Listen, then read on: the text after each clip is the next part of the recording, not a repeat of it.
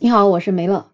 刚刚看到一个视频，真的心里特别堵得慌。虽然有一些网友说这个视频也许只是个段子吧，但我真的我宁愿希望它是个段子。可是我看这个视频拍摄的样子，它多半就是个真实的事情。这个视频拍摄地点是在贵州，视频里面有一个用编织布搭起的棚子里面，一个女子躺在一张特别破旧的床上面，她紧闭着双眼，鼻子上还插着氧气管，就感觉很虚弱、奄奄一息的样子。床边的凳子上面坐了一个看上去差不多十来岁的小女孩，她把一只胳膊垫在女子的脖子下面，好像特别特别的心疼，也特别特别的茫然。那究竟是发生什么事儿了呢？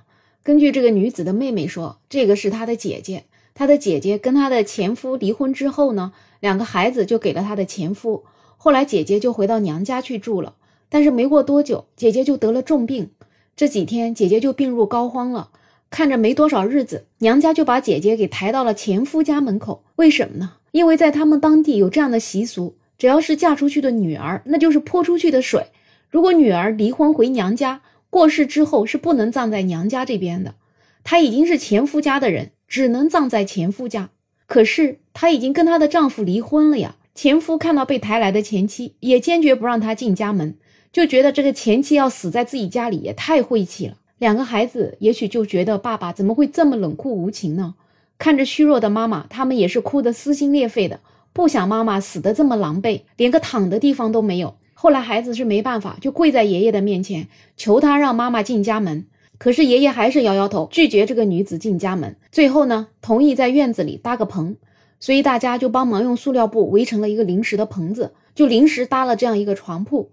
这女子在临终之前才能有这样一个可以躺的地方。孩子们看着床上躺着的妈妈，眼泪也是直流，估计也是恨自己太小没能力吧，给不了妈妈一个家。而这个女子没过多久之后，她也就去世了。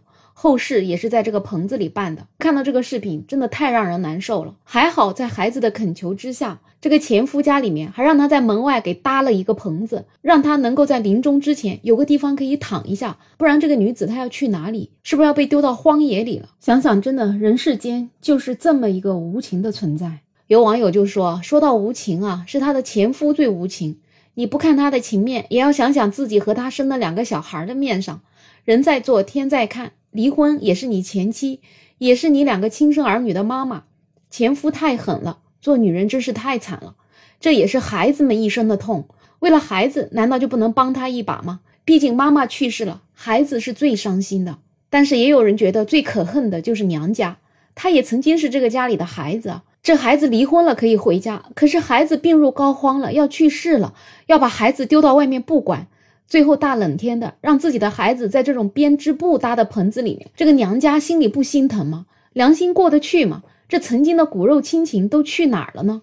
而且这都什么时代了，这种陋习还在延续着。这个女子她活着的时候离婚要离开这个夫家，可是死了她却被迫又要回到这个前夫家，她心里愿意吗？所以嫁出去的女儿泼出去的水，真的你辛辛苦苦养了一个孩子，她真的就是一滩水吗？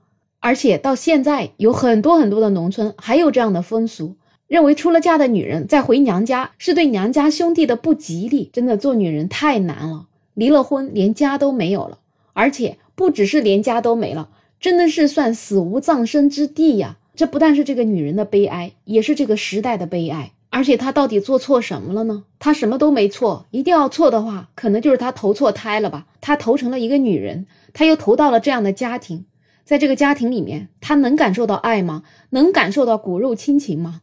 估计真的没有。在他病危的时候，正需要自己家人守护的时候，他的家人把他给抛弃了。而且很多人说，这样的事情可能就是发生在贵州这样子偏僻的地方吧。其实还真不一定。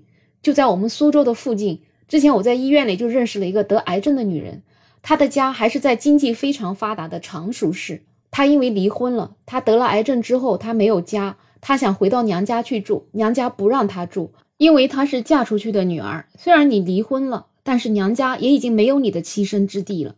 最后她真的是没有办法，只能请求村委会帮她在村里面租了一间房子，直到她最后去世。所以我想，女人最大的错就是生成了女人吧。到如今二零二二年了，不管是在偏僻的乡村，还是在像我们苏州这么发达的地方，女人她的归宿最后竟然都是那么惨。你长大了，你要结婚，你要出嫁，你嫁出去了就是嫁出去的女儿泼出去的水。你最好就是能跟你的丈夫白头偕老。一旦两个人离婚了，你可能就连家也不能回了。这个世道什么时候才能变呢？所以，我们作为女人要怎么办呢？只能尽我们自己的能力去独立吧，走出一条属于自己的路，走出一条自己能够掌握自己命运的路。不知道你听了今天的节目有什么想法？可以在评论区留言。想加入听友群的朋友也可以加我，没有想法的拼音再加上二零二零，我是梅乐，我们下期再见。